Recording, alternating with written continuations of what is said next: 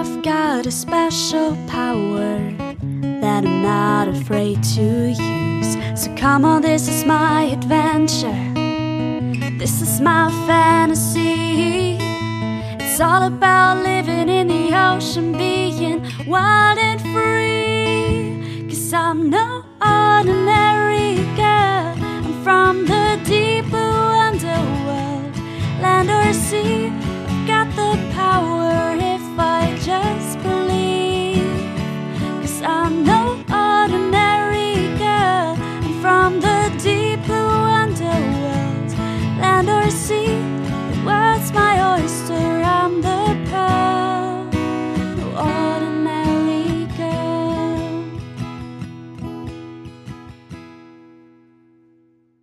Moin und herzlich willkommen bei den drei Meerjungfrauen.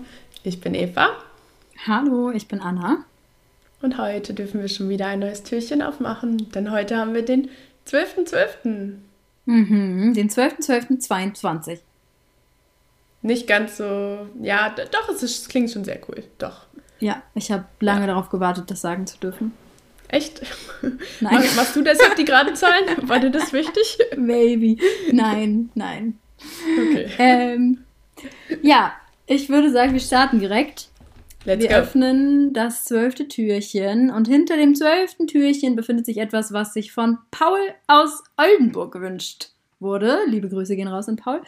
Ähm, und zwar, es geht um eine nackte Meeresschnecke, die im Umgangssprachlichen sozusagen als Klepto-Nudibranch bekannt ist.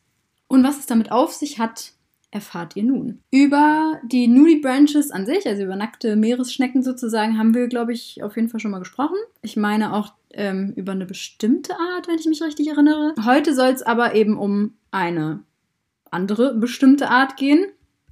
Ähm, und zwar den, wie gesagt, Kleptonudibranch, wie man so umgangssprachlich sagt. Die Nudibranches an sich, die Meeresschnecken, gehören zum Stamm der Weichtiere, der Molluska, und dort zur Klasse der Gastropoda, also der Schnecken. Und die Ordnung heißt Nudibranchia. Und das kommt aus dem Lateinischen von nudus nackt und dem altgriechischen branchia, würde ich sagen.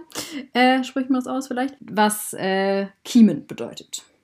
Es gibt über 3000 Arten von Nacktschnecken, die ähm, in einem sehr großen Gebiet vorkommen und sie sind alle unterschiedlich gefärbt und ähm, ja und haben so verschiedene Muster und haben auch tatsächlich einen unterschiedlichen Körperbau. Da also in dem Körperbau unterscheidet man die Nacktschnecken ähm, tatsächlich auch noch in zwei Untergruppen und zwar die Doriden und die Eolidia. Genau. Der Hauptunterschied zwischen den Dioriden und den Eolidia besteht darin, wo sich ihre Atmungsorgane befinden. Die Doriden atmen durch nackte Kiemen, ähm, die in Form von Astfedern in einer Rosette auf ihrem Rücken angeordnet sind. Und im Gegensatz dazu befinden sich auf dem Rücken der Eoliden leuchtend gefärbte, hervorstehende Organe, die man Cerata nennt. Und die werden gleich wichtig. Genau, und Nacktschnecken selber, ich weiß nicht, ob wir das schon mal gesagt haben, aber ich wiederhole es nochmal, weil Wiederholung ist gut, glaube ich. Dadurch lernt man viel. Wurde einem immer gesagt in der Schule. Die, sind, die werden in ihrer adulten Form meist nur so circa 4 bis 6 Zentimeter groß. Ähm, und diese bunte Färbung, von der ich eben gesprochen habe, und die Muster, die dienen meistens als Schutz vor Raubtieren, weil sie damit signalisieren, dass sie giftig sind. Was sie tatsächlich gar nicht sind, also dadurch täuschen sie das quasi vor. Nacktschnecken haben kopfseitige Tentakeln, die auf Berührung, Geschmack und Geruch reagieren. Und sie haben ähm, ein paar Rhinophoren, das sind chemosensorische, so ohrförmige Strukturen. Und mit denen nehmen die aber tatsächlich Gerüche wahr. Genau. Und die Art, um die es heute geht, Cratena peregrina, ist ähm, eine Nacktschnecke aus der Gruppe der Eoliden, also diejenigen, die diese Cerate auf dem Rücken haben. Und sie kommt im, fast im gesamten Atlantik vor, sowie im Mittelmeer. Und eine Studie um Willis et al. aus 2017 hat herausgefunden, dass diese Art der Nacktschnecken eine besondere Art und Weise hat, Nahrung aufzunehmen. Was man schon vor der Studie von Willis et al. wusste, ist, dass ähm, Cratena peregrina gerne Hydroidpolypen frisst. Hydroide sind Organismen aus der Klasse der Hydrozoen. Die sind verwandt mit Quallen, Anemonen und Korallen und sie bestehen aus kleinen Polypen, die sich zu Kolonien zusammenfinden. Die Kolonien ernähren sich durch Filtrierung von Zooplankton und die Nacktschnecken fressen diese Polypen. Und Willis et al. haben nun aber herausgefunden, dass Cretana, Cratena, Cretana oder Cratena? Was habe ich gesagt? Cratena, Peregrina, ähm, insbesondere die Polypen bevorzugt, die sich gerade am Zooplankton satt gefressen haben. Dadurch erhält die Nacktschnecke nicht nur die Energie aus dem verspeisten Polyp selber, sondern eben auch von dem Zooplankton, was sich im Polyp befindet. Ähm, die AutorInnen der Studie vergleichen das mit dem Verhalten von Hyänen, die zum Beispiel Kleptoparasitismus betreiben. Hyänen warten nämlich, bis ein Tier seine Beute tötet, um dann das Raubtier zu vertreiben, um sich seine Mahlzeit zu holen. Und das Verhalten der Nacktschnecken Sie stehlen quasi dem Raubtier die Mahlzeit, indem sie das Raubtier und die Beute zusammen verschlucken, war jedoch bisher unbekannt und wurde von den ForscherInnen der Studie als Kleptoprädation bezeichnet, sozusagen. Also ist die erste Studie, die das ja so quasi auch nennt und so herausgefunden hat. Und das haben sie gemacht durch stabile Isotope, die man quasi durch die Nahrung einfach aufnimmt und die sich im Gewebe anreichern und dann nachweisen lassen. Und dadurch kann man die Nahrungskette eines Organismus nachverfolgen.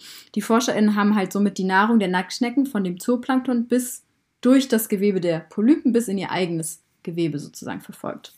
Und dabei haben sie herausgefunden, dass diese Kleptoprädation die Nacktschnecken mit genügend Plankton versorgt, um etwa die Hälfte ihrer Nahrung ausmachen zu können. Was ähm, damit, also womit sie damit frühere Behauptungen widerlegt haben, dass die Hydroid-Polypen selber die Hauptnahrungsquelle der Nacktschnecken sind.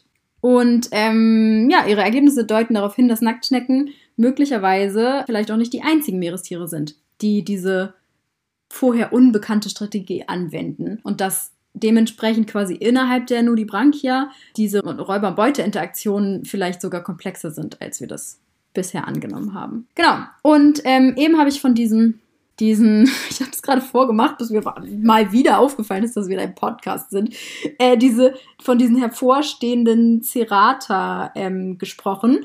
Die äh, helfen denen quasi damit, diese, die Beute zu fangen. Was ich auch ganz wild fand. Das sind ja quasi so Anhängsel auf deren, ja. kann, kann man es Rücken nennen? Auf ja. Dorsal gesehen, ja. Ja, ja, doch, ja, auf der Rückseite. Ja, genau, auf der ja. Rückenseite. Ja, voll, voll. Ähm, mhm. Also ich empfehle da auch mal die Suchmaschine eurer Wahl anzuschmeißen, weil nur die Brangia sehen einfach abgefahren aus. Ja. Die sind so cool. Und die sind so winzig klein, wenn man sich vorstellt, dass die nur bis zu 6 cm groß werden. Das ist winzig ja. klein. Und ähm, ich habe hier aus der Ostsee manchmal auch welche in meinen Proben, die sind jetzt nicht so super farbenfroh und so, aber die haben auch diese Anhängsel und die sind noch kleiner. Also die sehe ich nur unter Mikroskop, aber die sehen auch super hübsch aus. Ich freue mich dann immer, weil die auch echt selten vorkommen. Ähm, aber ich fand die Studie, die du jetzt gerade erzählt hast, auch ganz cool, weil ich glaube, wir hatten noch nie eine Studie, die was mit ähm, Isotopen behandelt hat, oder? Kann mich irren, aber ich habe mich da, glaube ich, zumindest immer vorgescheut, eine zu erzählen. Äh, also ich glaube, ich bin mir unsicher, ob ich darüber gesprochen habe, aber wir haben das auf jeden Fall, ähm, habe ich die Methode auch mal angewendet, sozusagen. Als, ah. Also wir haben das ähm, in, dem Meso, in den Mesokosmen-Experimenten gemacht, als ich in, auf Gran Canaria war und auch in Peru. Da haben die das gemacht, um quasi den trophischen Transfer sozusagen durch die Nahrungskette nachzuverfolgen. Und ich weiß nicht, ob wir das gemacht haben. Wir haben ja auf jeden Fall schon mal über das Gran Canaria-Experiment gesprochen. Ähm, aber ich ja. weiß nicht mehr so ganz genau, kann mich nicht mehr so erinnern, ob wir tatsächlich über die stabilen Isotope gesprochen haben. Ähm, aber ja, das ist äh, eigentlich echt eine ganz spannende eine ganz coole Art und Weise, das ähm, irgendwie nachzuverfolgen, ne? wie ja, die, der Nahrungstransfer sozusagen innerhalb einer Nahrungskette. Ganz genau, ja, das passiert. fand ich eben auch so spannend. Das ist halt verrückt, dass man das überhaupt irgendwie ausfinden kann. Ähm, ja, und das ist halt auch nochmal innerhalb der Nudibranchia, also dass du da quasi auf diese Art eingegangen bist. Ich habe gerade nochmal gegen gecheckt, wir hatten tatsächlich in unserem ersten Adventskalender auch ein Tierchen über Nudibranchia, also über Nakima quasi. Ähm, aber ich glaube, das haben wir sehr allgemein gehalten und ähm, zumindest was ich jetzt an den Quellen gesehen habe, ging es da auch ein bisschen in eine andere Richtung. Also es war noch eine ganz gute Ergänzung und für alle Leute, okay. die jetzt ähm, denken, da will ich mehr zu hören, den können wir die Folge ja vielleicht auch nochmal verlinken. Dann kriegt ihr diesen Monat ein Extra-Türchen. Ja. ähm, genau. Sehr cool. Vielen lieben Dank, Anna. Gerne. Und dann würde ich sagen, bis morgen. Bis morgen. Tschüss.